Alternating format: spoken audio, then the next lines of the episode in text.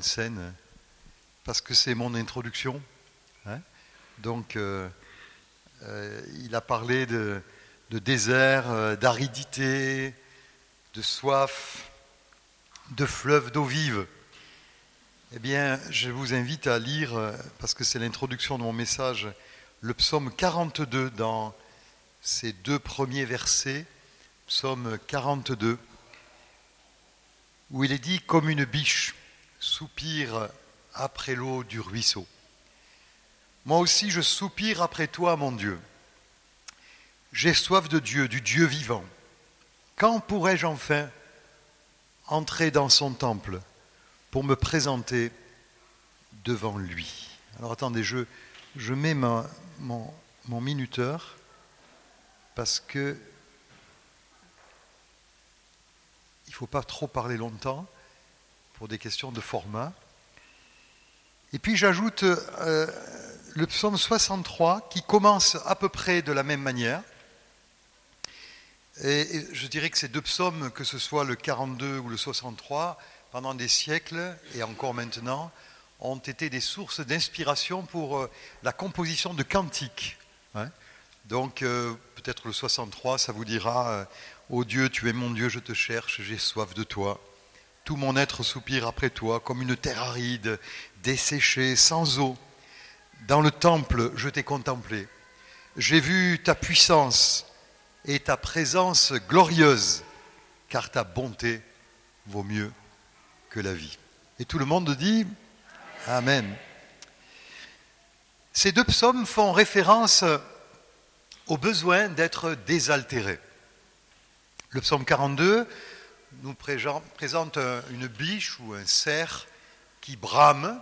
Je ne sais pas si vous avez déjà entendu le, le brame d'un cerf.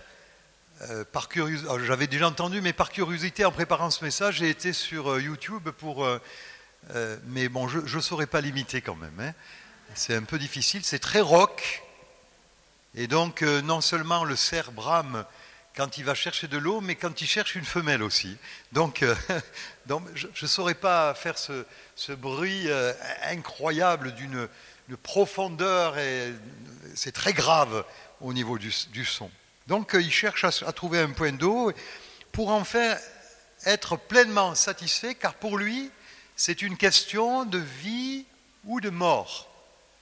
Trouver de l'eau pour un animal et pour un humain, c'est une question de vie Quant au psaume 63, il a été composé par David, alors il a pu être composé à deux circonstances presque similaires.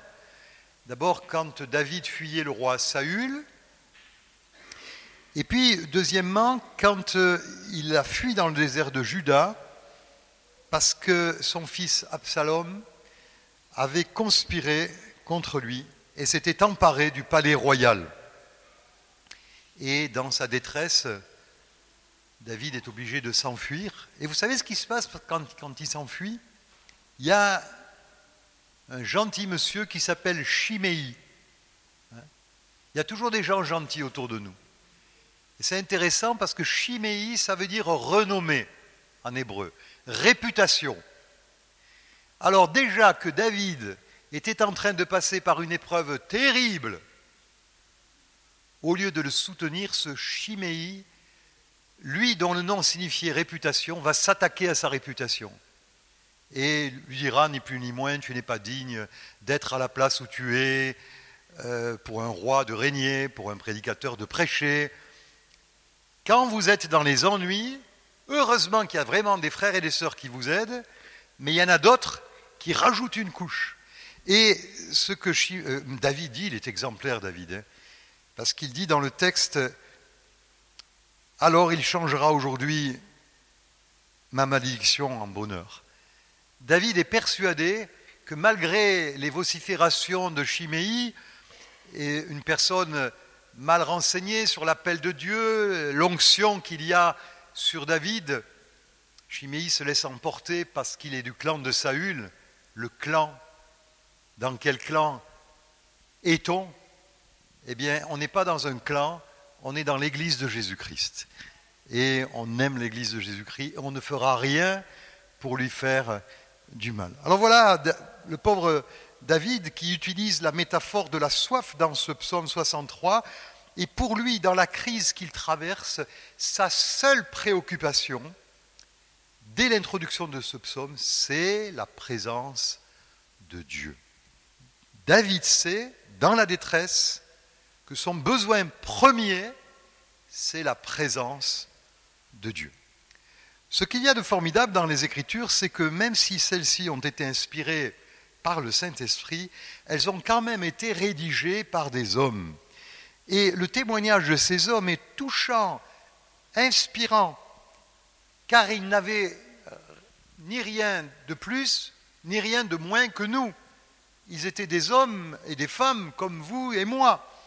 Et leurs cris sont les nôtres. La détresse qu'ils traversent, qu'ils ont traversée, nous la traverserons aussi de temps à autre. Mais s'ils partagent avec nous leur humanité, nous pouvons aussi partager leur délivrance, leurs expériences et nous appuyer dessus. J'ai dit que David, dans la situation catastrophique dans laquelle il était, dit à Dieu, j'ai soif de toi, tu es en, tu réalité le vrai besoin que je dois satisfaire dans ma détresse. Et ceci m'amène à, parler pendant quelques instants, et d'ailleurs c'est le centre de mon message, hein, de nos vrais besoins. Vous savez que les sciences sociales, euh, la psychologie, euh, la médecine, euh, la philosophie, toutes ces sciences ont fait beaucoup, beaucoup de progrès dans la connaissance de la nature humaine. Et à la fin euh, du 19e euh, et au début du 20e, il y a eu des gens assez connus qui ont travaillé sur la question des besoins humains. J'en citerai deux, il y en a plus, il y a, il y a comme une école qui est née aux États-Unis de personnes qui ont été spécialisées pour étudier les besoins humains. Il y en a un qui s'appelle Abraham Maslow, qui a créé une pyramide qu'on appelle la pyramide de Maslow, qui est en train d'apparaître là à l'écran ou sous vos yeux pour ceux qui sont ici. Et ce psychologue américain, donc qui est né en 1908 et décédé en 1970, a classifié les besoins de chacun d'entre nous. Alors c'est vrai, euh, c'est vrai comme pour Freud ou d'autres, les nouvelles écoles ont l'habitude de remettre en question le travail qui a été fait un siècle avant. C'est comme ça. Mais on a là quand même une, belle approche. Alors on commence par le bas, hein, c'est les besoins physiologiques, la respiration, la nourriture, l'eau, la sexualité, le sommeil, euh, l'homéostase, hein, la capacité d'un organisme vivant à, à, maintenir à un niveau constant, par exemple la température ou les chances de fluide, etc., dans, dans le corps. Euh, l'excrétion, puis il y a la sécurité, ça c'est un vrai besoin hein, chez chacun d'entre nous, celle du corps, de l'emploi, des ressources, de la moralité, de la famille, de la santé, de la propriété. Et puis il y a tout ce qui est au niveau affectif, l'amitié, la famille, l'intimité sexuelle. Puis il y a l'estime, l'estime de soi, la confiance, la réussite, le respect des autres et le respect par les autres, que nous attendons des autres. Je parlais de critiques et de calomnies. On n'attend pas que les gens euh, euh, répandent toutes sortes de choses sur nous. C'est blessant, d'autant plus qu'ils ne connaissent pas la profondeur des choses nous concernant. Et puis il y a l'auto-actualisation en ce qui concerne la moralité, la créativité, la spontanéité, la résolution des problèmes, euh, l'absence des préjugés et l'acceptation d'effets. Donc ça s'appelle, vous pouvez facilement la trouver sur Internet. De toute façon, ce n'est pas, pas mon thème, c'est pour vous montrer que des gens ont travaillé là-dessus et que c'est quelque chose de très sérieux. Et puis nous avons une autre personnalité qui a dressé un tableau des 14 besoins fondamentaux des malades euh, elle s'appelle Virginia euh, Henderson. Et les personnes qui ont euh, fait des études d'infirmière, par exemple, ou de médecine, ont abordé dans leur cours ce, tableau, donc je ne l'ai pas mis parce qu'il est, assez long, mais elle a classé les, besoins de l'humain, et surtout du patient qui est là à l'hôpital, en 14 Paul, je ne vais pas donner les détails, mais respirer, premier, boire et manger, troisième, éliminer, quatrième, se mouvoir et maintenir une bonne posture, dormir, se reposer, se vêtir, se dévêtir, maintenir sa température dans l'homéostasie dont je vous ai parlé, être propre et protéger ses téguments, éviter les dangers, communiquer avec ses semblables, agir selon ses croyances et selon ses valeurs. Et oui, la foi est compris dans ces 14 besoins, s'occuper en vue de se réaliser, se recréer, apprendre. Virginia Henderson. Alors, ces besoins sont classifiés dans un ordre logique. Par exemple, de priorité. Si vous ne mangez pas pendant une semaine, vous allez continuer à vivre. Et oui, ne croyez pas que votre cerveau euh, vous dit que vous allez mourir le lendemain. Non, non. C'est pas parce qu'on est privé de nourriture, on peut vivre assez longtemps en se privant de nourriture, surtout si on a des réserves. Hein. voilà. Après, c'est pas pareil pour la boisson, pour euh, le fait de s'hydrater. Si vous arrêtez de vous hydrater, au bout du troisième jour, vous aurez sans doute commencé à avoir des problèmes importants, et notamment, vous pouvez risquer un blocage de la fonction rénale. Et de là, partir dans une, une situation physique très, très euh, difficile. Donc, il y a une gradation dans les besoins. C'est à ça que je veux arriver. Vous allez me dire, mais Robert, mais c'est pas très biblique là ce que tu nous dis. Hein. Qu'est-ce qui t'arrive là? Pourquoi tu nous parles de ça? Eh C'est justement pour amener euh, mon, mon, sujet un peu plus près et au cœur de la parole, parce que je voudrais vous faire remarquer que même la vie des chrétiens et des chrétiens engagés tourne autour du problème de la satisfaction des besoins, et je dirais des vrais besoins. Notre vie chrétienne n'est pas exempte de notre préoccupation à s'occuper de nos besoins. Ce matin, après vous êtes débarrassé du besoin de dormir, j'espère que vous avez bien dormi, vous êtes levé et vous avez satisfait à d'autres besoins. Je n'entrerai pas dans les détails, mais peut-être je peux dire des choses comme euh, euh, oui, euh, vous avez déjeuné, et heureusement, vous vous êtes lavé et vous vous êtes habillé pour venir à ce culte. Voilà. Tout ça, ce sont des choses que nous faisons automatiquement. Personne ne nous dit de les faire, on a appris à les faire et on les fait parce qu'on sait que c'est nécessaire. On s'est parfumé, on, s'est coiffé, surtout pour moi. Et donc, euh, on, fait toutes ces choses naturellement. En fait, nous passons notre existence à nous occuper de satisfaire des besoins fondamentaux, et là, attention, auxquels s'ajoutent subrestissement d'autres nécessités qui s'imposent sans que nous en apercevions. C'est-à-dire que dans la satisfaction de ces besoins, je dirais, vitaux et normaux, il y a peut-être des choses, des habitudes, des manies, des passions, qu'à un moment donné, nous pensons absolument devoir satisfaire et qui, au final, nous coûtent cher, à la fois matériellement et spirituellement. Des choses qui ne devraient pas être dans notre vie, mais qui sont devenues des besoin. Je passe à un chapitre qui s'appelle sur ma feuille désir ou envie et besoin. Les chrétiens sont comme leurs semblables, hein. ils, mangent, ils se désaltèrent, ils dorment, ils ont des relations sexuelles, ils éliminent leurs déchets, ils respirent, j'aurais dû mettre ça en premier, oui, on respire. Hein. Or, le chrétien plus que quiconque, est conscient, ou devrait l'être, de deux réalités spirituelles. La première, c'est que la chair, ce que la Bible appelle la chair, a des désirs contraires à ceux de l'esprit.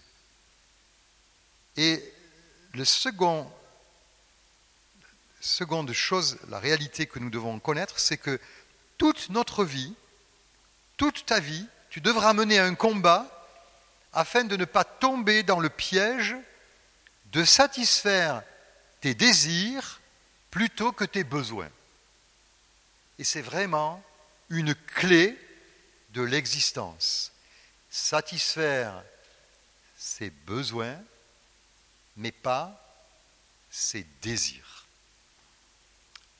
Alors, j'ai dit, première vérité, la chair a des désirs contraires à ceux de l'esprit. Le début du chapitre 5 de l'épître de Paul aux Galactes commence par cette magnifique déclaration qui sonne comme un ordre de mission valable tout au long de notre existence. Vous voulez le dire avec moi, ce, ce texte? Allez, bien fort. Le Christ nous a libérés pour que nous nous soyons vraiment libres. Tenez bon, donc, et ne vous laissez pas de nouveau réduire en esclavage. Je ne suis pas très, satisfait de, comment dire, de, du volume. Vous voulez bien vous lever, ça va vous donner. Euh, et moi, je, vais me taire et, vous allez bien. Alors, je vous donne le top départ si vous voulez bien vous lever et dire bien fort le Christ.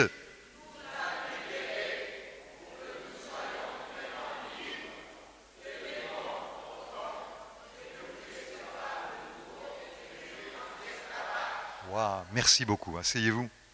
Ah, je crois que les gens qui regardent la diffusion vont être impressionnés hein, de, de, ces voix de Stentor. Hein.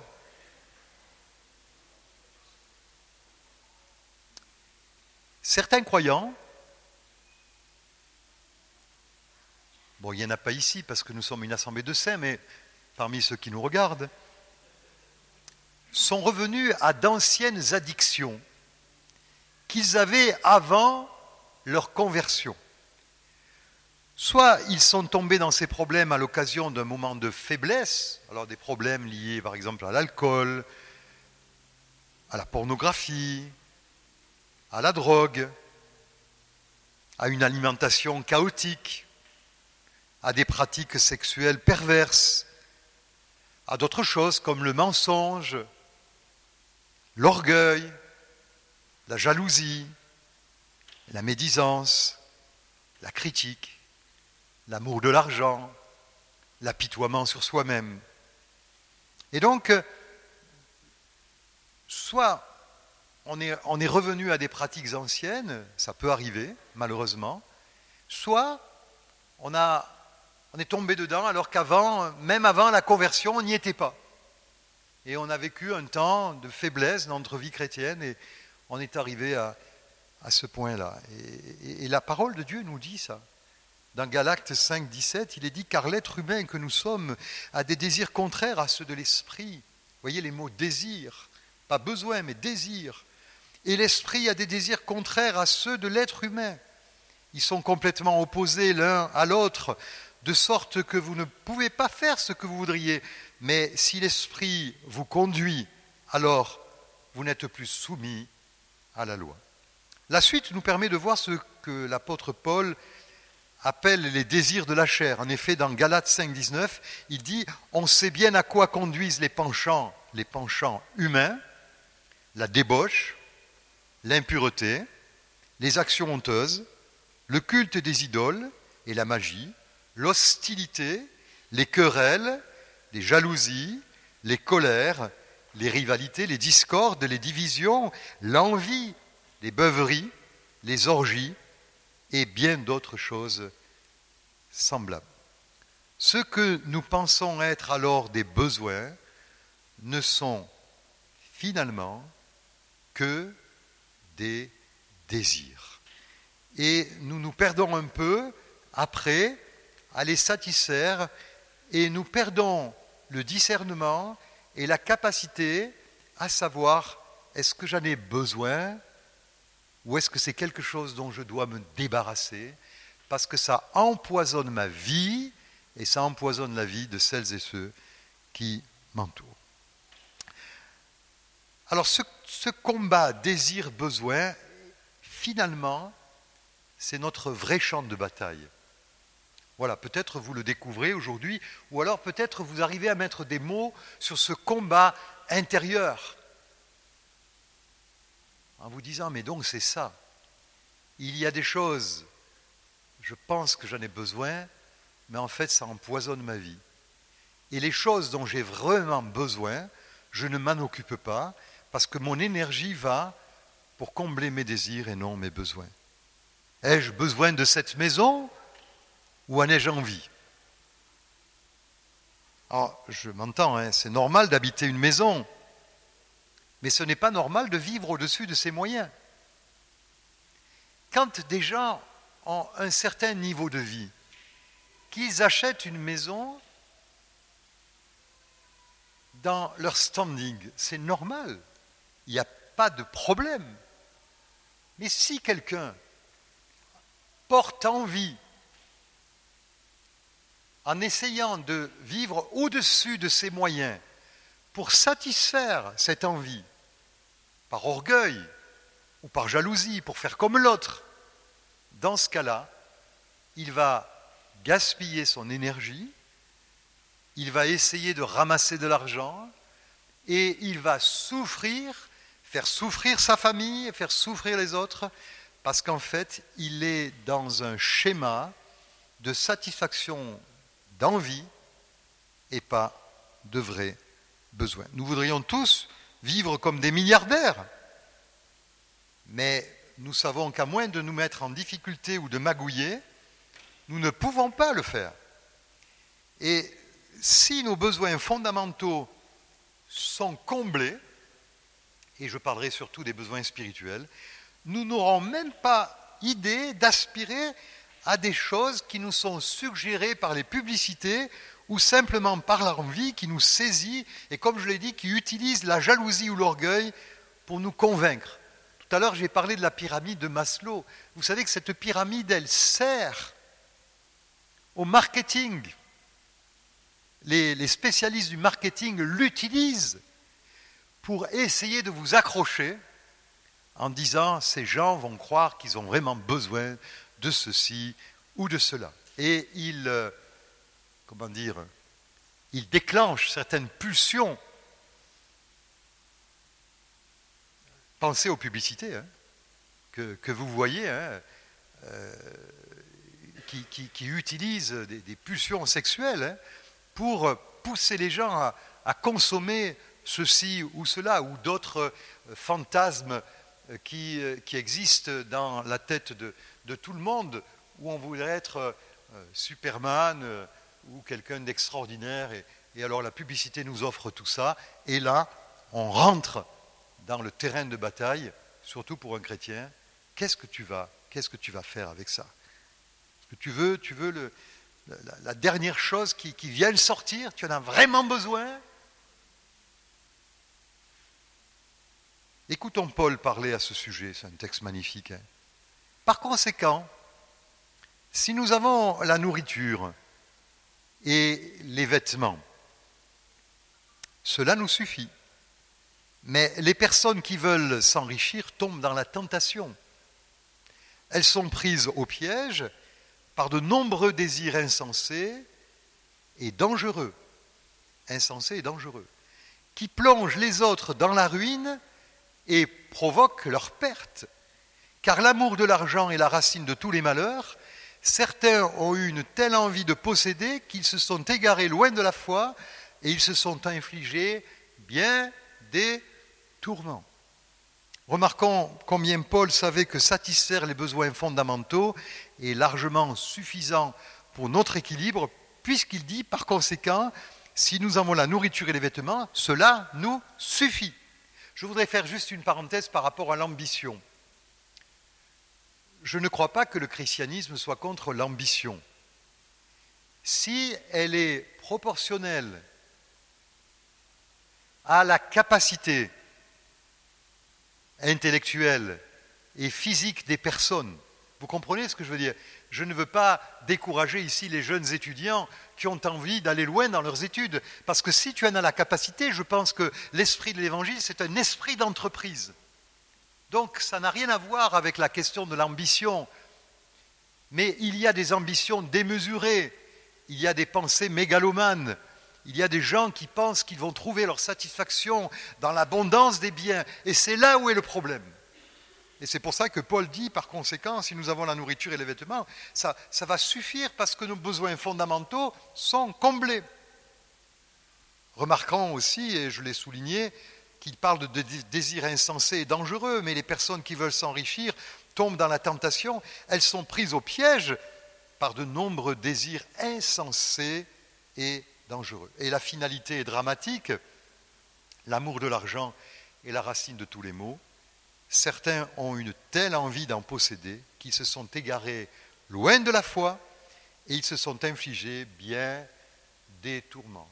J'ajouterai à eux, comme le dit le contexte, mais aussi aux autres, de familles en péril, parce qu'on a fait des crédits les uns après les autres, et qu'on se trouve dans une situation terrible, parce qu'on a voulu satisfaire des désirs et non pas des vrais besoins.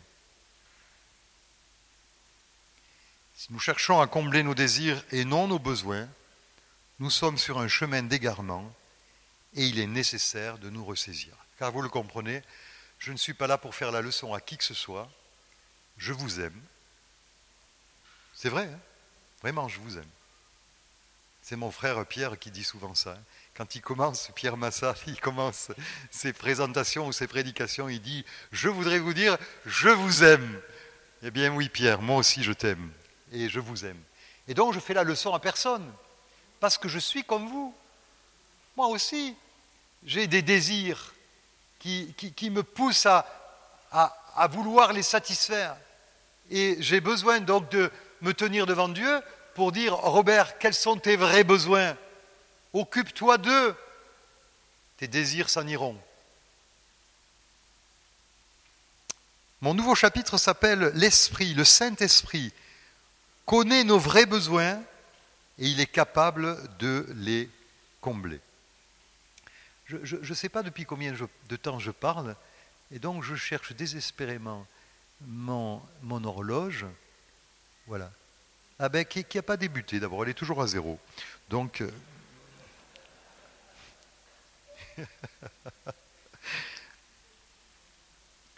Est-ce que vous savez que Dieu vous connaît mieux que vous-même?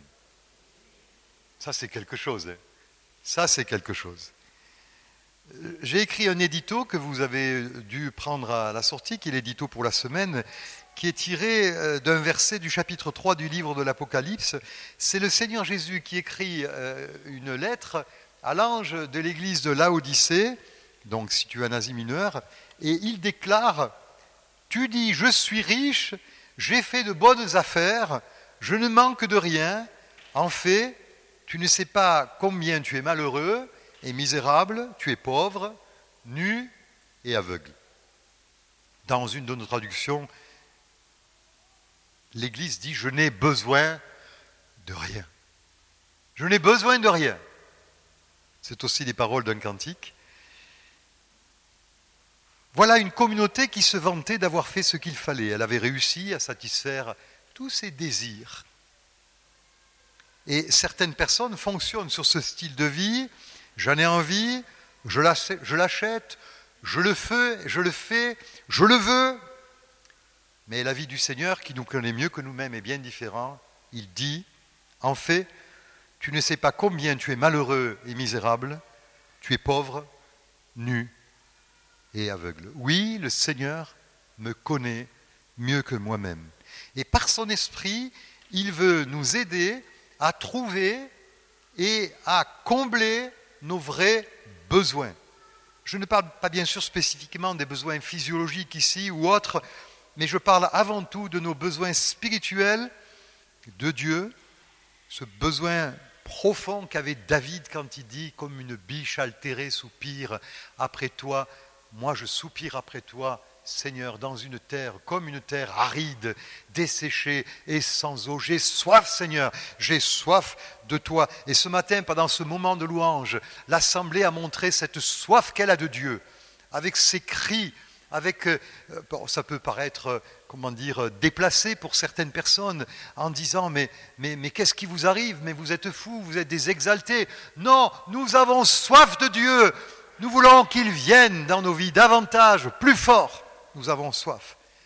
Nous avons tous entendu un jour cette déclaration de ce mathématicien euh, et philosophe Blaise Pascal du XVIIe, hein, qui dit Il y a dans le cœur de l'homme un vide en forme de Dieu que rien de ce qui a été créé ne peut remplir, mais seulement le Créateur qui s'est fait connaître par Jésus. Le voilà, le vrai besoin du cœur, le vide en forme de Dieu que seul le Christ peut remplir. Pourquoi, pourquoi les chrétiens ont-ils besoin d'entendre régulièrement que seul le Seigneur peut véritablement remplir leur cœur et répondre à tous leurs besoins, qu'ils soient affectifs, physiques ou spirituels?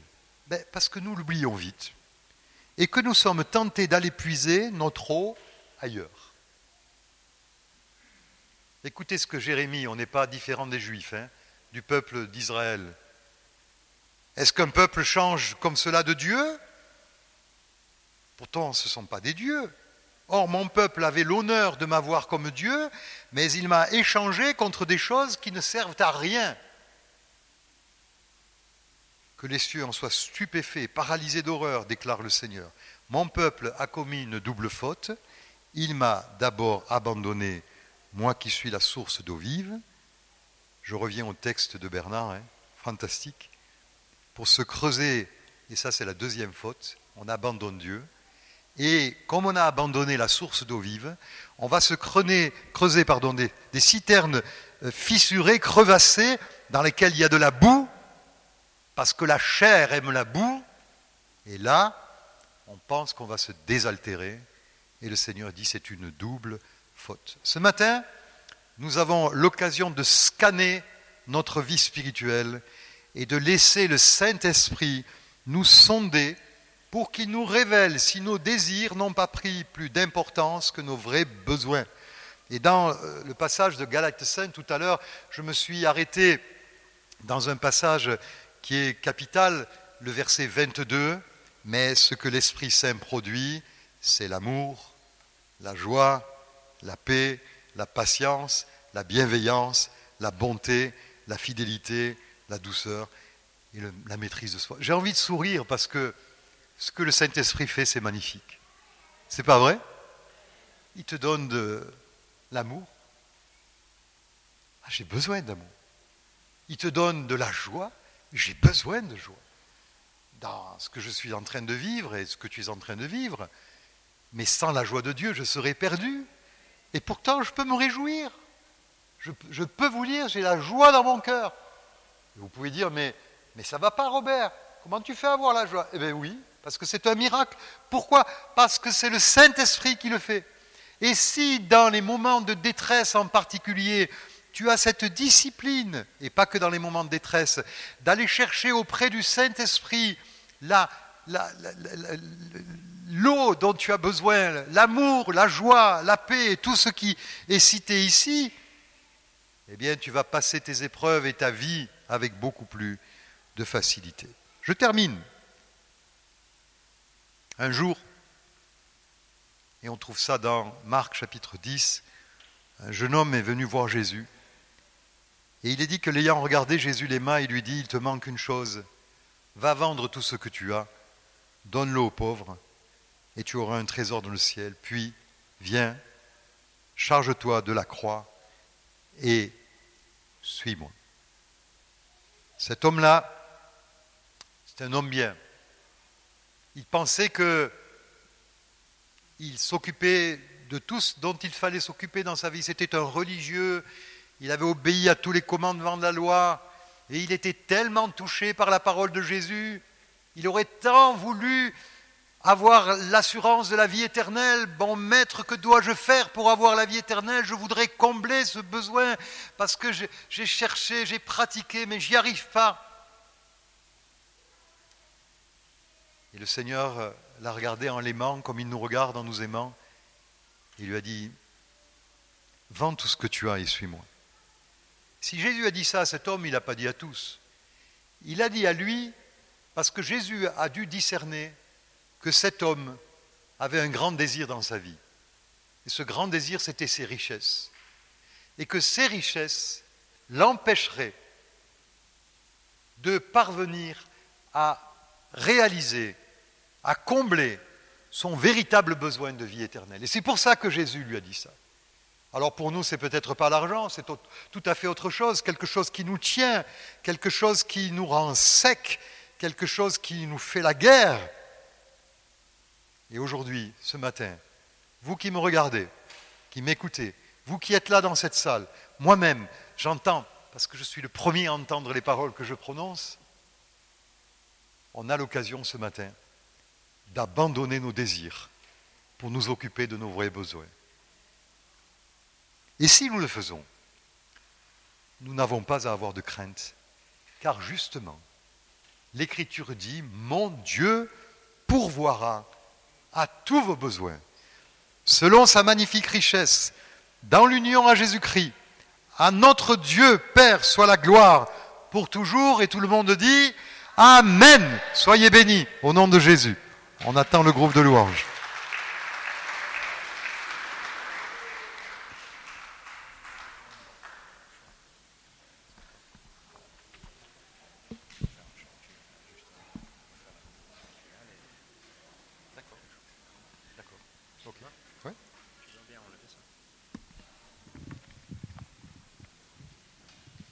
Ce sont des petits arrangements pour clôturer cette réunion. Merci beaucoup Philippe.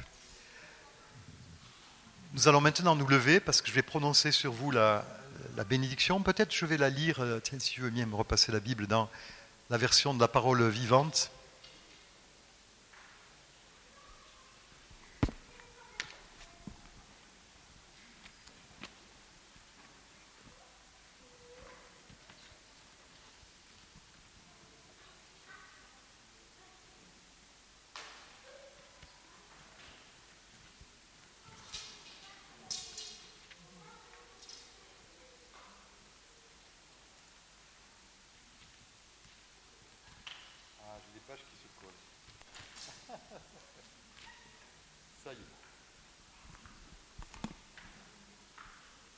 Le Seigneur dit à Moïse, Voici comment Aaron et ses fils béniront les Israélites. Recevez cette bénédiction. Que le Seigneur vous bénisse et vous protège. Que le Seigneur fasse briller sur vous son visage et qu'il ait pitié de vous. Qu'il vous regarde avec bonté et qu'il vous donne la paix. Amen. Nous chantons un chant pendant le temps de l'offrande. Vous pouvez vous approcher sur le, devant pour apporter votre offrande. Et, nous bénissons aussi ceux qui regardent euh, cette diffusion. Chantons de nos montagnes et nos vallées.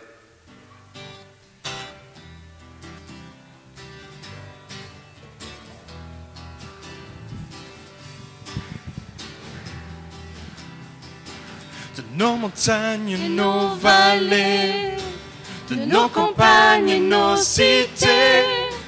Un peuple nombreux s'assemble pour louer Dieu et proclamer ensemble. Oh,